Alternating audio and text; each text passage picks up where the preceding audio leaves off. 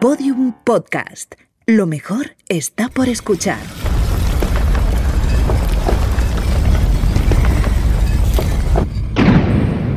Dentro de la pirámide. Con Nacho Ares. Podium Podcast.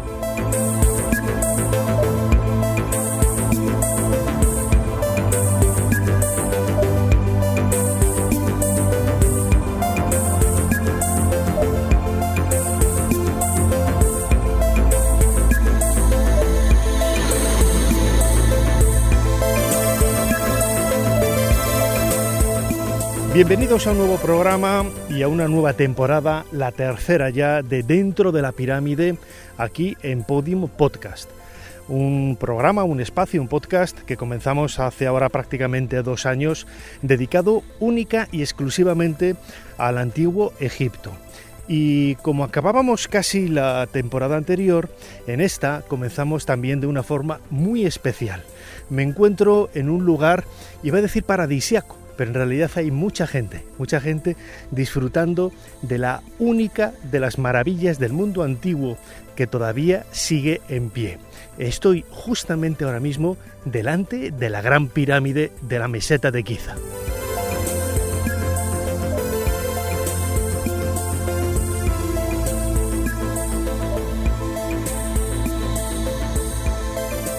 Se trata de un monumento que emociona a cualquiera que se acerque a él. Sus eh, casi 150 metros de altura, 230 metros de lado, van a ser junto con la pirámide de Kefren y de Micerinos los protagonistas de este primer programa de la tercera temporada de Dentro de la Pirámide aquí en Podium Podcast.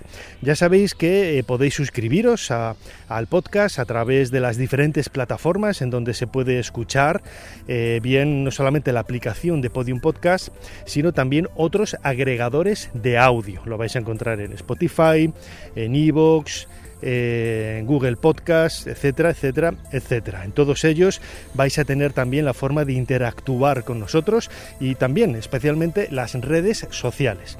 Las redes sociales son las mías propias, las personales. Eh, Nacho Ares en el eh, Twitter, eh, Nacho Ares Oficial. En Instagram o en Facebook eh, nacho.ares.oficial. Todas ellas vais a contactar con, conmigo, es muy fácil también encontrarlas eh, a través de, Google y con ellas eh, podéis no solamente contactar con, conmigo, sino también proponer temas, eh, decir qué os ha parecido los últimos programas, plantear dudas, cuestiones, etc. Lo importante, como decimos siempre, es disfrutar de la magia del antiguo Egipto y como hacemos ahora, como vamos a hacer en este primer programa de la tercera temporada, disfrutar de las pirámides de la meseta de Giza.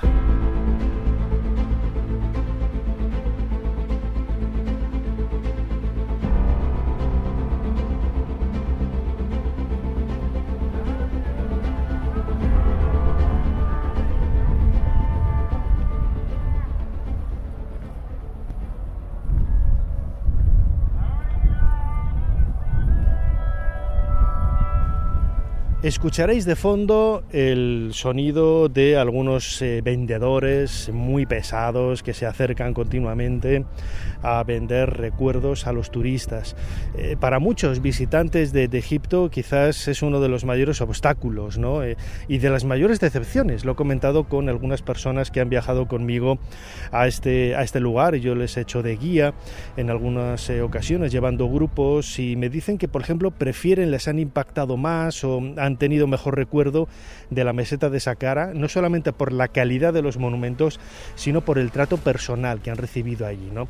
Sí que es cierto que los camelleros, eh, los encargados de, los caballos, los vendedores de, agua y de, recuerdos, de souvenirs, son bastante mm, agresivos desde el punto de vista de que no te dejan en paz, están todo el rato persiguiéndote, haciéndote ofertas por, por objetos de lo más insólito y de lo más extraño y de lo más kitsch. Y bueno, es su trabajo y también nosotros tenemos que hacer un poco de, nuestro propio papel ¿no? que desempeñamos en la meseta de Giza, en este caso que es el de disfrutar, hacer una especie de, de campana de vacío a nuestro alrededor, no hacer caso de lo que te dicen, no responder, seguir hacia adelante y disfrutar de los monumentos, como estoy haciendo yo ahora mismo delante de la Gran Pirámide.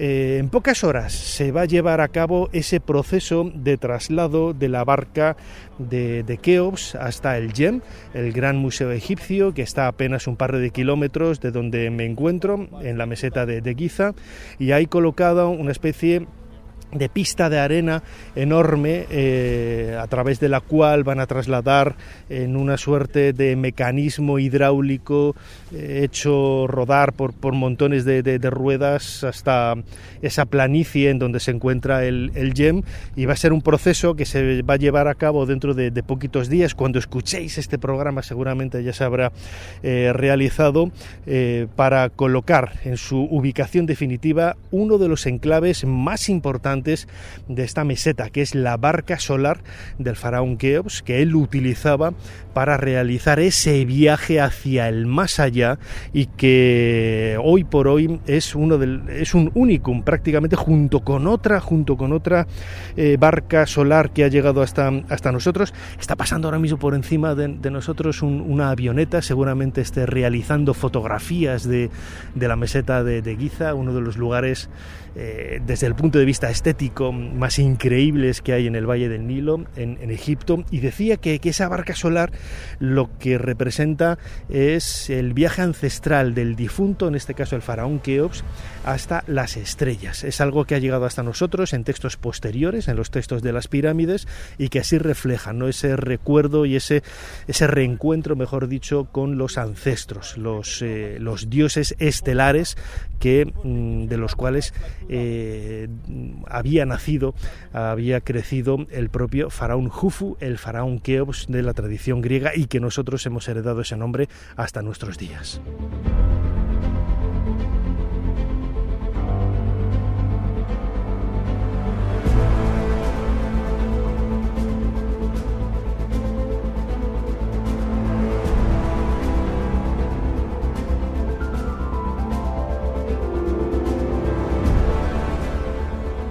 Cuando yo era pequeño, recuerdo que un programa de, televisión eh, presentado por Omar Sherif me abrió los ojos ¿no? sobre los misterios y la magia de la meseta de, Giza.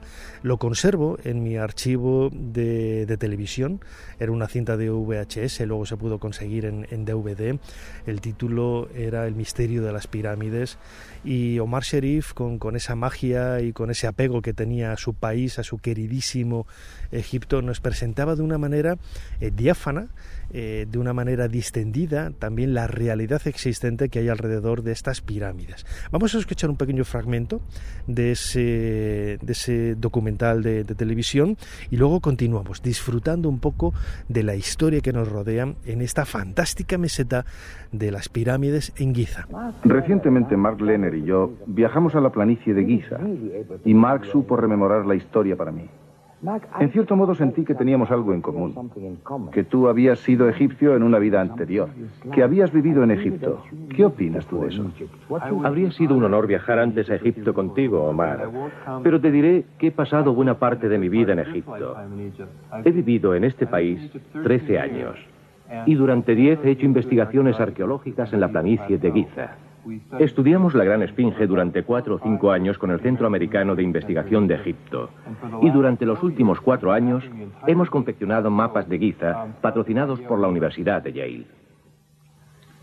Me gustaría que nos acompañaran al viaje que hicimos Mark y yo.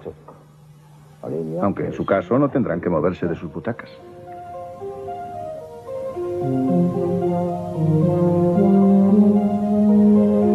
Este montículo, al sur de la Esfinge, siempre ha sido mi lugar favorito.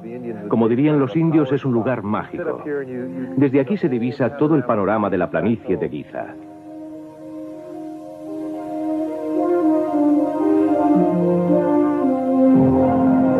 Probablemente los arquitectos de Keops planearon desde aquí lo que luego sería una de las siete maravillas del mundo. la pirámide para su faraón. El montículo debió de ser una especie de puesto de mando para el proyecto de Keops. Se eleva sobre el lugar donde se extraían piedras para construir la pirámide. Se utilizaban raíles para transportar las piedras desde la cantera hasta el lugar de edificación. Cuando la pirámide se había terminado, una larga rampa o camino unía su vértice con el valle. Tumbas para los visires y las reinas que completaban la ciudad de los muertos. El hijo de Keops, Kefren, añadió su propia pirámide y sus templos al paisaje, con otra rampa que la comunicaba con el valle. Hizo esculpir la gran esfinge de la roca cerca de la base de la planicie. Micerinos, probablemente nieto de Keops, completó el paisaje de Giza. Sus templos fueron acabados por su hijo. Al pie del montículo debieron situarse las obras en las que miles, quizá decenas de miles de hombres, participaron en los trabajos de construcción.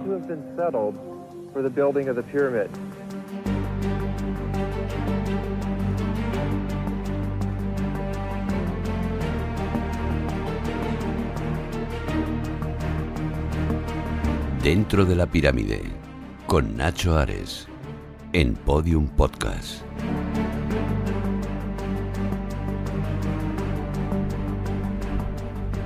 Me ha alejado un poco de la zona eh, más concurrida por turistas para poder eh, entablar con, vosotros la, charla ¿no? que, quería proponeros en, este nuevo episodio, en este podcast de dentro de la pirámide. Antes lo decía, ¿no? la gran pirámide de, Keops es esa maravilla del mundo antiguo, la única de la lista de esas cosas que eh, merecían una mención, ¿no? como decían los, los griegos, y que en realidad la gran pirámide no es la, la maravilla, la maravilla eran las pirámides de Memphis. Y las pirámides de Memphis eran no solamente estas tres que tengo delante, las de Keops, Keofren y Micerinos, eran también las de Dashur, las de List, las de Meidum, las de Saqqara, todas ellas construcciones enormes. Sí que es cierto que la pirámide de Keops es la más grande de todas, ¿no? Lo decía 230 eh, metros de lado, 147 metros de altura e infinidad de enigmas y misterios que han cautivado al ser humano desde el comienzo de los tiempos. En primer lugar, saber para qué servían. ¿no? Hoy lo hemos eh, desglosado en la primera temporada, hicimos un par de programas precisamente sobre eh, sobre el significado posible de, las, de las pirámides y llegábamos a la conclusión de que en efecto eran tumbas, pero además de eso eran muchas más cosas. Era un centro quizás de iniciación, era un lugar de peregrinaje, era un lugar científico también por la cantidad de referencias que ha habido en, este sentido. ¿no? En cualquier caso, todos esos interrogantes lo que hacen es marcar un poco los misterios que rodean a este monumento. Es algo que a muchos egiptólogos no les gusta hablar. ¿no? Cada vez que se habla de misterios en el mundo antiguo, y en concreto las pirámides, se les pone los pelos de punta, ¿no? porque estamos, eh, parece que de una forma implícita, se está reconociendo ¿no? la existencia de alienígenas, de la Atlántida y cosas así. Y eso es absurdo, nadie está diciendo eso. La magia de las pirámides y la atracción que tiene toda la humanidad por ellas reside precisamente en los interrogantes que lo rodean, que las rodean. Eh, si no fuera eh, tan eh, cuestionable muchas de las teorías que se han planteado sobre las pirámides, pues no, no tendríamos ninguna duda alrededor de, de ellas, ¿no? Y al igual igual que sucede, por ejemplo, con el Palacio Real de Madrid o con la, eh, la Catedral de la Almudena también en, en, Madrid, que no tienen ningún misterio, pues nadie se plantearía cosas en, en este sentido. Pero de las pirámides sí, ¿por qué? Porque son muchos los interrogantes que todavía tenemos que, que responder. Eh, muchas veces me han hecho esa pregunta, ¿no? que si algún día eh, podremos conocer todas las respuestas de las preguntas que plantea el mundo egipcio. Y yo ruego y rezo para que no sea así porque si se llegara a dar ese, ese hecho, seguramente Egipto perdería la magia y el atractivo con que hoy cuenta. A 12 kilómetros de la moderna ciudad de El Cairo y a orillas del desierto libio hay una meseta llamada de Giza. Tiene apenas 40 metros de altura, los justos para dominar los frondosos palmerales de la ribera occidental del Nilo. La suave pendiente que llega hasta el promontorio ha sido recorrida por millones de personas, viajeros, curiosos, peregrinos, sabios, místicos, aventureros. Todos ellos atraídos por el misterio que rodea a este edificio singular. Más de dos millones y medio de bloques de piedra que pesan entre 2 y 60 toneladas cada uno. Para transportar toda esta piedra harían falta 800.000 camiones de gran tonelaje. Uno a continuación de otro, esos camiones formarían una fila que llegaría desde Madrid hasta los confines de Siberia. En su base cabrían ocho campos de fútbol y su altura es la de un edificio de 50 pisos. Lo extraordinario, lo increíble, como veremos a lo largo de estos documentales, es que a pesar de su abrumadora masa, de sus gigantescas proporciones, sus errores de nivelación, de orientación, de simetría o de angulación se miden por milímetros. No solo es la obra más colosal que levantó el hombre, sino también la más perfecta. En la misma meseta de Giza y al lado mismo de la Gran Pirámide hay otras tres. La de Kefren, ligeramente más pequeña, que conserva en su cumbre parte del revestimiento original, y la de Micerinos, de menor tamaño y algo más alejada de las otras dos. Aún hay seis pirámides más, tan pequeñas en relación con las otras que se las conoce como pirámides satélites. Tres están situadas al este de la Gran Pirámide y se dice que sirvieron de sepultura a la familia de Keops. Las tres restantes, frente a la cara sur de Micerinos, completan junto con la Esfinge el complejo monumental de Giza.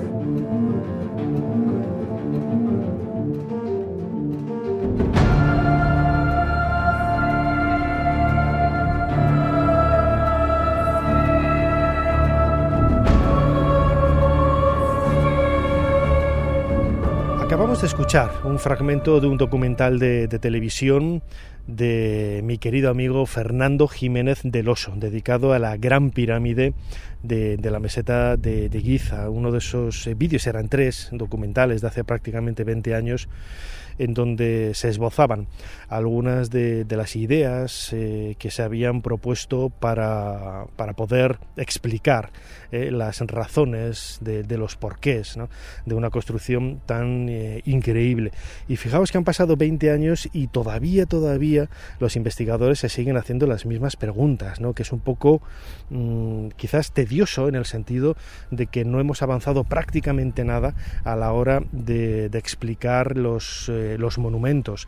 Cuando hablamos de, de pirámides siempre intentamos eh, buscar una respuesta a los métodos de construcción.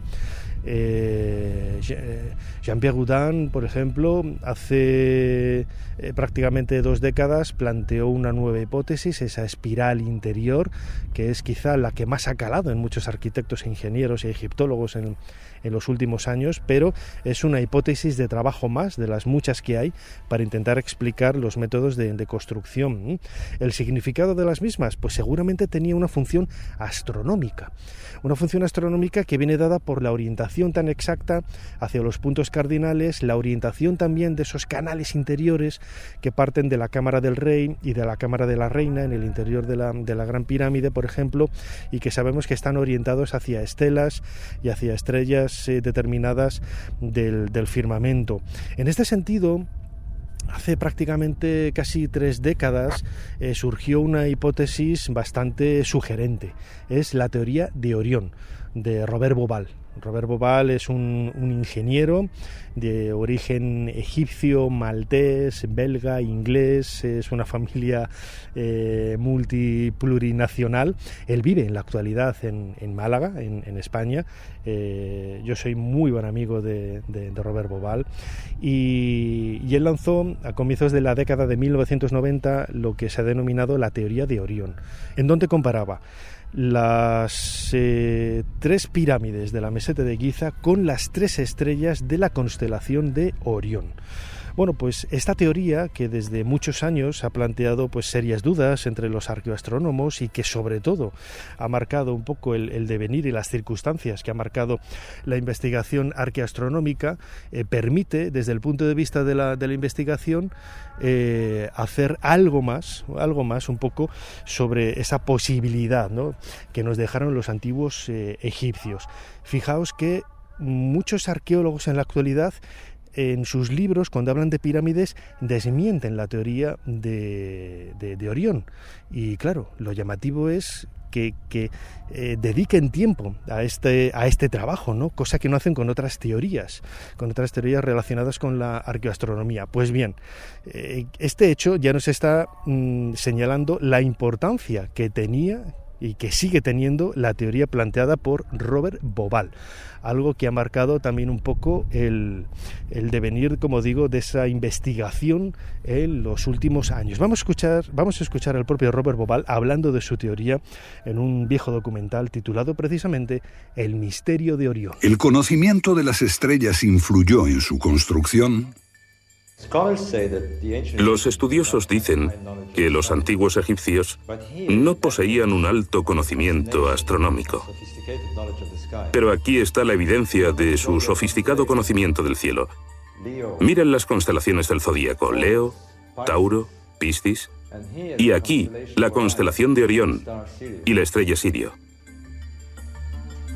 La constelación de Orión tuvo enorme importancia para muchas civilizaciones. Orión era el gran cazador con su cinturón de tres estrellas. Para los egipcios era Osiris, el dios del más allá, y estaba relacionado íntimamente con las pirámides. Bobal quería saber hasta qué punto. Todo esto da testimonio de un grandioso plan unificado, un plan maestro. Pero en este plan hay algo desconcertante. Tenemos tres pirámides, dos de las cuales son casi del mismo tamaño y están colocadas en diagonal. Pero la tercera es mucho más pequeña y está alineada a la izquierda de esta diagonal. ¿Por qué? ¿Cuál era el plan de los constructores de estas pirámides? Este enigma me obsesionó durante años. Más tarde, en una noche como esta, estaba en el desierto con un amigo y él me explicó cómo ascendería en el cielo la estrella Sirio y señaló el cinturón de Orión justo encima de aquella. Me dijo, ¿ves las tres estrellas? Están alineadas, pero en lo alto la más pequeña está ligeramente desviada a la izquierda. Y repentinamente descubrí ese plan.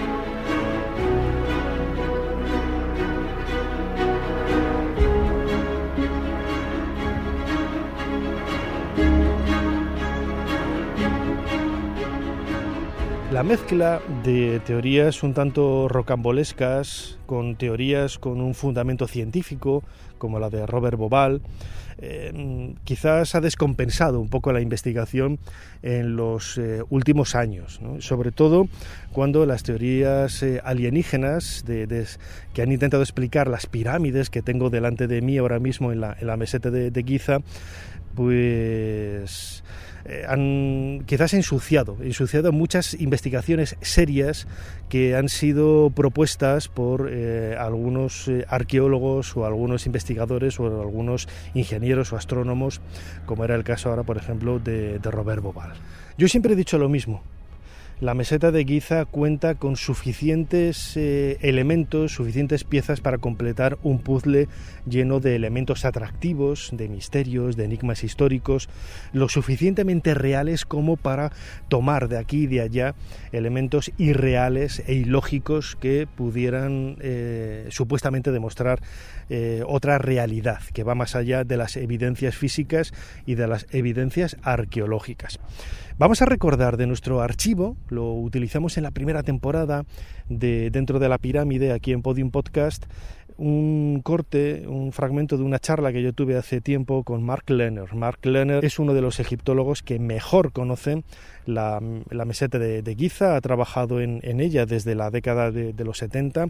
Él precisamente llegó a Egipto con, con, ese respaldo de la Fundación Edgar Casey, que es una fundación totalmente eh, adentrada en el mundo de lo esotérico y me atrevería a decir también que de lo imaginario. Eh, la fundación decía que el origen del ser humano y de Egipto estaba en la Atlántida y que allí, debajo de la Esfinge, estaba su legado. Y mandaron a Mark Lenner, como egiptólogo en ciernes, a estudiar allí, a formarse para continuar las evidencias que eh, Edgar Casey había recibido por medio de sueños, de sueños que le hacía contactar con una serie de entidades superiores. Bueno, pues lo llamativo es que Mark Lenner, una vez que estuvo en el sitio, una vez que estuvo donde nos encontramos ahora mismo, en la meseta de, Giza, se dio cuenta de que todo aquello que había aprendido en la Fundación Edgar Casey no tenía ni pies ni cabeza y que no había ningún respaldo arqueológico, eh, científico, podríamos definirlo así, que lo demostrara. Y cambió su forma de pensar, cambió su mentalidad y, bueno, esto es lo que nos contaba un poco sobre esa, eh, sobre esa reflexión que él se hizo casi siendo un, joven egiptólogo de, de, 25 años en la década de 1970. Otro punto interesante es decir en qué están basadas estas pruebas. Si dices que no fueron los egipcios de la cuarta dinastía los que levantaron la Esfinge, sino otra civilización, entonces planteas la siguiente situación a la que se enfrentan los egiptólogos.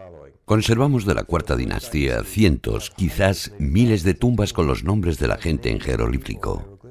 Tenemos sus títulos, conocemos sus relaciones familiares, tenemos sus restos, sabemos sus vínculos con Keops, y ahora, al sur de la Esfinge, hemos descubierto una ciudad solo parcialmente excavada con una extensión de ocho campos de fútbol. Zahi Hawass ha dado con las tumbas de los obreros, cientos, quizás miles con títulos. Tenemos miles de fragmentos de cerámica. En toda la extensión de la ciudad hemos encontrado miles de huesos de animales. Hemos encontrado miles de evidencias materiales de la gente que estuvo aquí durante tres generaciones. Y todo se fecha en la cuarta dinastía. ¿Dónde está esa civilización tan antigua? Solo se encuentra en la mente de los que hablan de estas teorías. Por una razón extraña, la civilización de la cuarta dinastía no les satisface. Necesitan más, más misterio. Si ves la estatua de Kefren, la de Micerinos, la Esfinge, la barca de Keops, te das cuenta de que pertenecen a una cultura avanzada de la antigüedad. ¿Por qué necesitas otra civilización?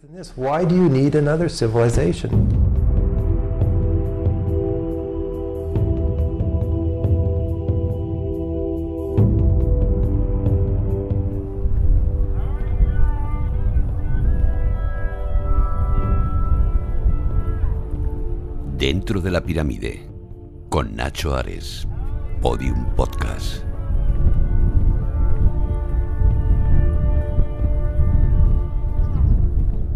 Ahora mismo estoy caminando por la cara eh, occidental de la Gran Pirámide. A mi espalda tengo la propia pirámide, el propio monumento, y delante de mí las eh, tumbas de muchos miembros de la corte del faraón Keos. Entre ellas está la tumba de Gemiuno. Gemiuno ha pasado a la historia como el jefe de los constructores durante el reinado de Keops y por lo tanto la historiografía lo ha señalado como el diseñador, el constructor, el arquitecto, el artífice en definitiva de la gran pirámide.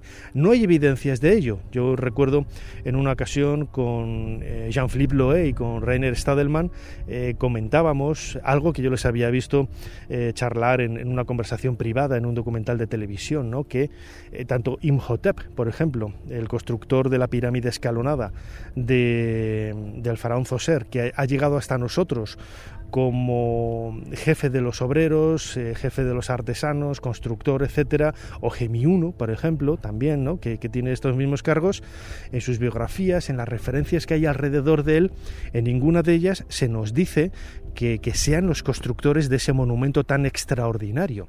Y llama mucho la atención, ¿no?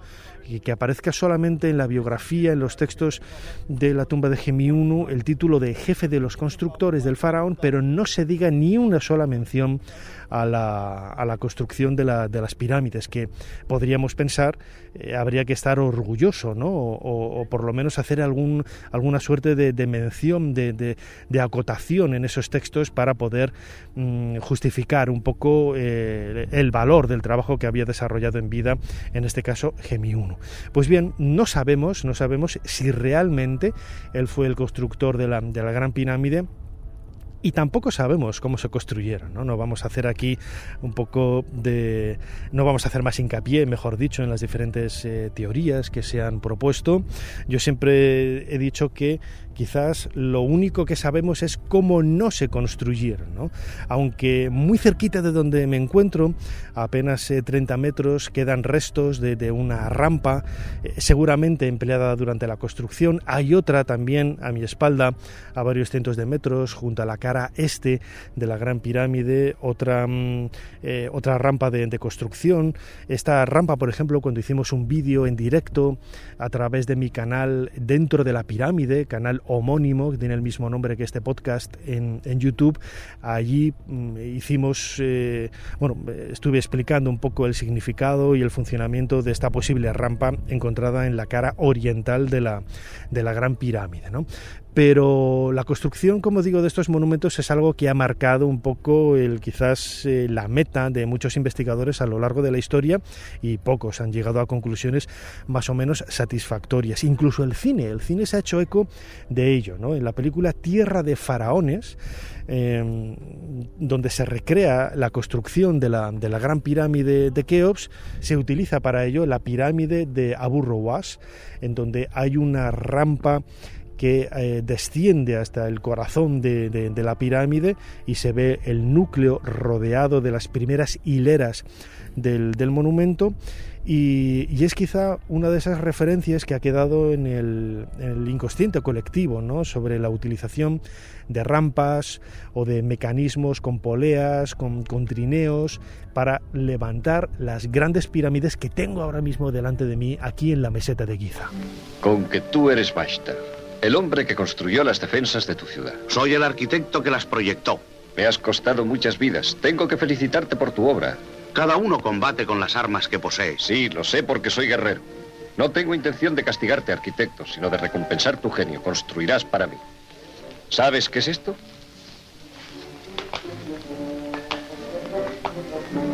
Sí, faraón. El proyecto de una tumba real dentro de una pirámide. Pero no comprendo qué es lo que deseas de mí. En el mundo entero es bien sabido que Egipto es insuperable en la construcción de pirámides. Muy cierto.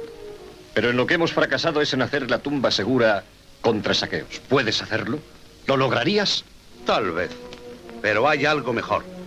Carga todos tus tesoros en naves, llévalas mar adentro y húndelas allí. Así no habrás de temer que te roben lo que has saqueado. Jamás he tolerado tanta insolencia. Podría hacer que te arrepintieras de haberme hablado de ese modo. Pero por desgracia necesitas de mi talento. Indiscutiblemente eres hombre astuto. Dime tu precio. ¿Mi precio? Sí, ¿qué quieres? Lo que no querrías darme. Conozco las costumbres egipcias y al hacer tu tumba firmaría mi sentencia de muerte. ¿No es así? Mientras construyas mi tumba puedes construir también la tuya. No me opondré a que sea fastuosa. Se os harán todos los honores a ti y a los tuyos. Es una perspectiva halagüeña para quienes crean en vuestra segunda vida, no para mí. Busca en otra parte a tu arquitecto, faraón. Te repito que nadie... Pésame, señor. Si me lo permites, quizá pueda convencerle para que haga lo que tú deseas. Lo pongo en duda. No hay una razón que me obligue a servir. Hay muchas razones. Ya lo verás. Sígueme.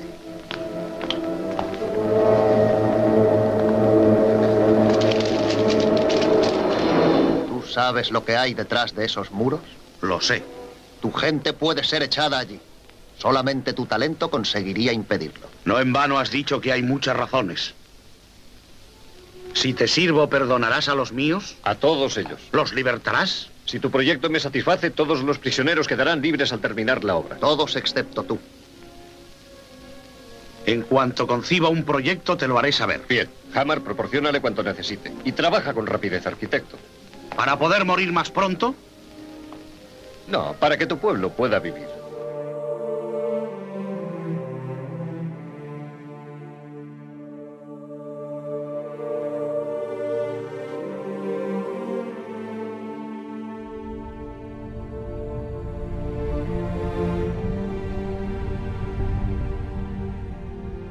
Para ir acabando esta visita eh, que quería compartir con vosotros en este primer programa de la tercera temporada de Podium Podcast, me quería acercar a la Esfinge.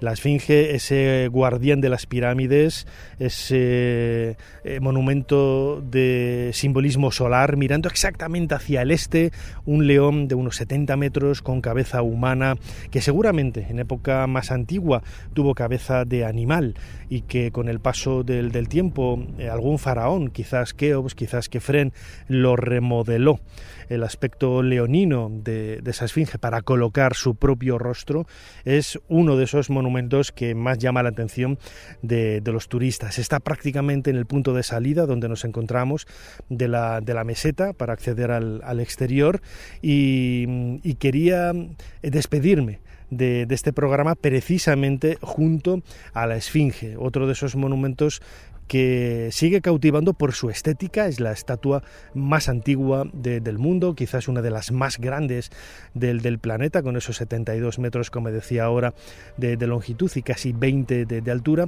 y una, una orientación perfecta hacia mm, los equinoccios y eh, hacia el este, en definitiva, ¿no? lo que una vez más nos está marcando ese significado solar de todo el conjunto mm, en donde me encuentro, la meseta de Giza, que lo olvidamos, nos pensamos únicamente en ese eh, elemento funerario que rodea a las construcciones de Keops, Kefren y Micerinos, y no, realmente son mucho más. Y no me cansaré de, decirlo, las pirámides no solamente eran tumbas, sino que eran mucho más, lugares de peregrinación, lugares de conocimiento, lugares de estudio, de, las circunstancias eh, astronómicas que había en el, en, el, en, el firmamento y en definitiva algo que hoy por hoy se nos escapa de, nuestro entendimiento, pero que para los antiguos egipcios estuvo muy presente y que ellos precisamente lo tuvieron también muy presente en esos momentos de de, erección de estos grandes monumentos. El tráfico de personas por el interior de la, de la meseta, en, estos momentos eh, estamos a media mañana de, un día de, agosto de 2021, pues es bastante, eh, bastante concurrido. Hay la posibilidad de recorrer el monumento si vienes en el autobús como un, como un turista incorporado en un grupo. Eh, te pueden hacer el recorrido de una forma muy cómoda. Primeramente eh, lo, lo, que se suele ver es la gran pirámide. Los autobuses aparcan justo delante de la pirámide frente a la cara norte. Luego se, se, desplazan hacia la panorámica, es un, emplazamiento que está en la zona oriental de la, de la meseta, en donde se ven las tres pirámides en, su conjunto. Yo suelo preferir ir por mi cuenta hacia la zona sur, en donde han abierto ahora un restaurante, una cafetería, con una terraza enorme, desde la cual se puede disfrutar de una vista mucho más espectacular de las, eh, de las pirámides en, su conjunto. Y la visita se acaba, como decía ahora, en la esfinge de la meseta de, Giza. Al salir de ella, al salir de ella hasta llegar al autobús que te vuelve a tomar para llevar al, hotel o donde puedes coger, donde puedes tomar un taxi o, ir caminando hacia, hacia donde quieras, es un pasillo eh, por el que estoy caminando ahora mismo que está repleto de, tiendas, de vendedores que quedan a la derecha y a la izquierda ese espacio eh, del espectáculo del luz y sonido, uno de los eh, más hermosos. Eh, queda un poco turístico, queda un poco naif, pero desde el punto de vista estético hay que decir que es muy hermoso. Se va remodelando, se va cambiando cada, cada poco tiempo y, es un espectáculo, insisto, que, que merece la pena ese luz y sonido en las pirámides. Vuelto hacia él, Mi rostro recibe su primer rayo. Hace cinco mil años que presencio todos los amaneceres que los hombres pueden recordar. Asistí al primer destello de la historia de Egipto. Y mañana, cuando un nuevo día brote por Oriente, aquí estaré. Aquellos que me han adorado, a lo largo de los siglos me han llamado con nombres diferentes.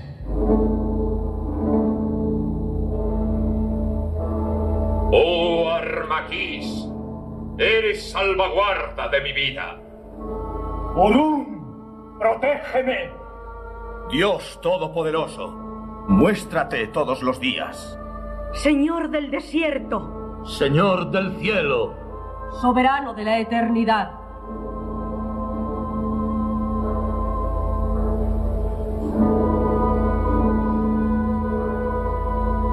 Sin embargo, me ha quedado el nombre que me impuso un viajero griego, Herodoto, padre de la historia. Él me llamó Esfinge, como si fuera compatriota suyo. Todos me conocen hoy por ese nombre. Desde la orilla del Nilo velo por todos los monumentos situados sobre la legendaria llanura de Gizeh. Todos ellos, desde el más modesto al más deslumbrante. Son tumbas.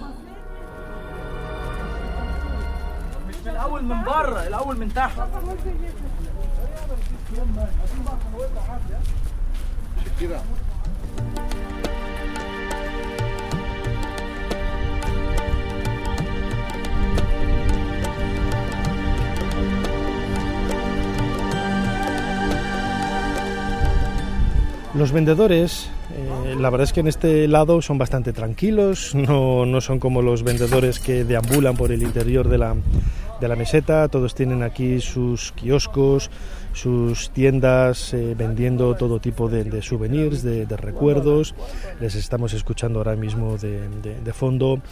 Y bueno, poco a poco las autoridades egipcias lo que han hecho con el paso de, los años ha sido acondicionar el espacio, eh, bueno, pues más o menos ¿no? Con, los medios y con las ideas que se han ido proponiendo para poderlo mm, convertir en un, espacio más cómodo. ¿no? Zahi Hawass, por ejemplo, me consta que, es uno de los mayores eh, artífices que quieren sacar, sacar de la meseta de Giza a todos los que llevan los, los caballos y los camellos, ¿no? porque hay que decir que, que, son bastante pesados y bastante violentos y en ocasiones pues están sumidos en una mafia que, no tiene nada que ver con, el mundo del, turismo y que no merecen estar en el emplazamiento donde, donde están.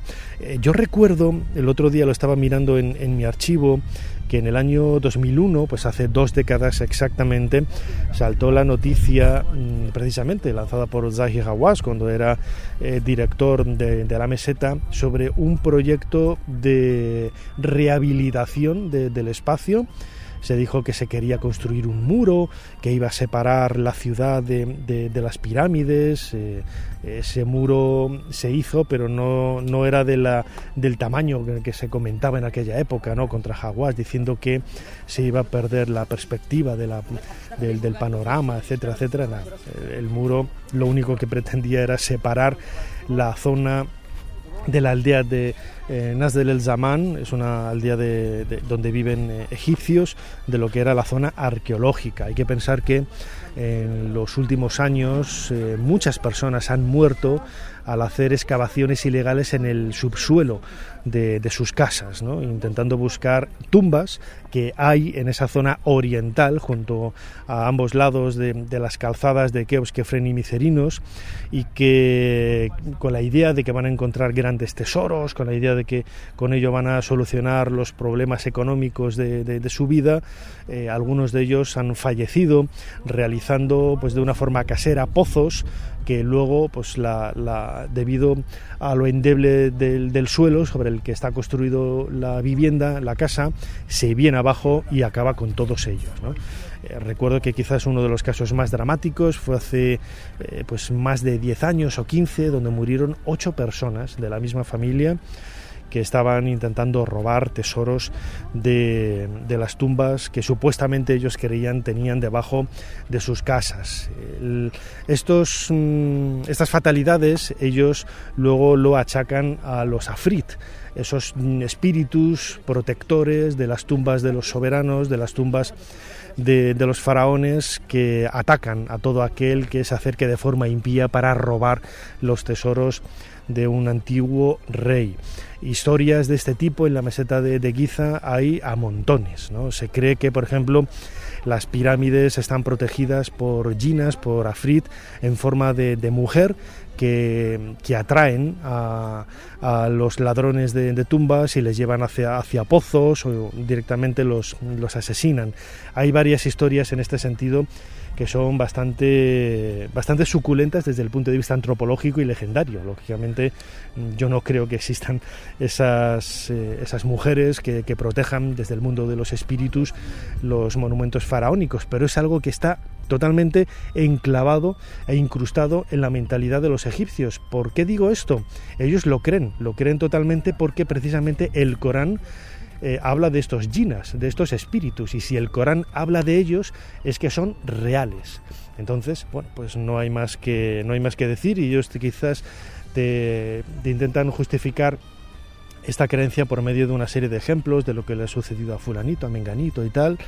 Mm, no, no, reconocen, por ejemplo, que el, que el pozo, en el caso de la familia de ocho personas que, que falleció, pues estaba estaba mal hecho y ellos acusan a estos espíritus, a estos afrit, de la llegada de, la muerte para, estas personas. Vamos a escuchar de, de mi archivo una noticia de televisión española del año 2001 en donde se hablaba precisamente de la rehabilitación de este espacio para intentar mm, evitar que, haya problemas con los camilleros, con, los encargados de, los caballos y sobre todo también pues hacerlo un poco más visitable y también la protección en definitiva del monumento y del yacimiento arqueológico. Keops, Kefren y Micerino hace casi 5.000 años y que estos días ven cómo crecen a su lado unos nuevos vigilantes con pinta de cenador.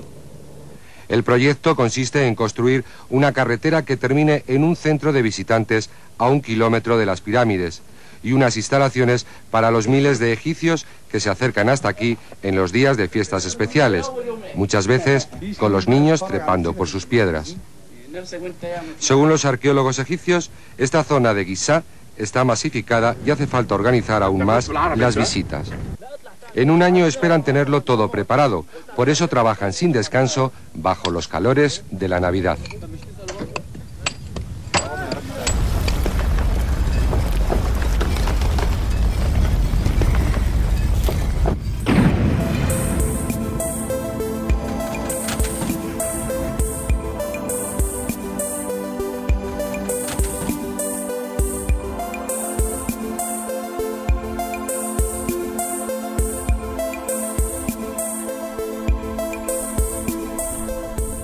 Llegamos al final de este nuevo episodio, el primero de la tercera temporada, aquí en Podium Podcast, de Dentro de la Pirámide. No olvidéis de, suscribiros al programa a través sobre todo de la aplicación de Podium Podcast para poder escuchar todos los espacios todos los programas que hemos emitido hasta ahora, no solamente esto, los podéis descargar en cualquier momento.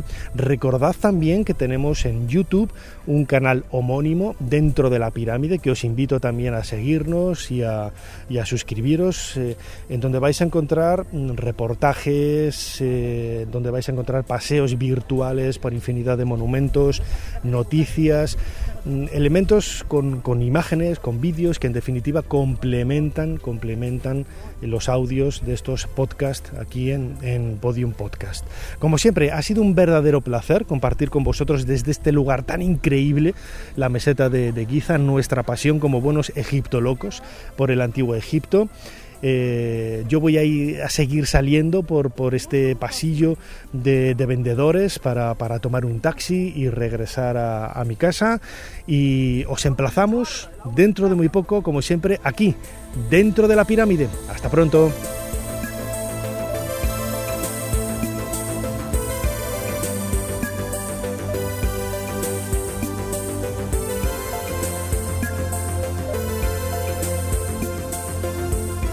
Dentro de la pirámide, con Nacho Ares, en Podium Podcast.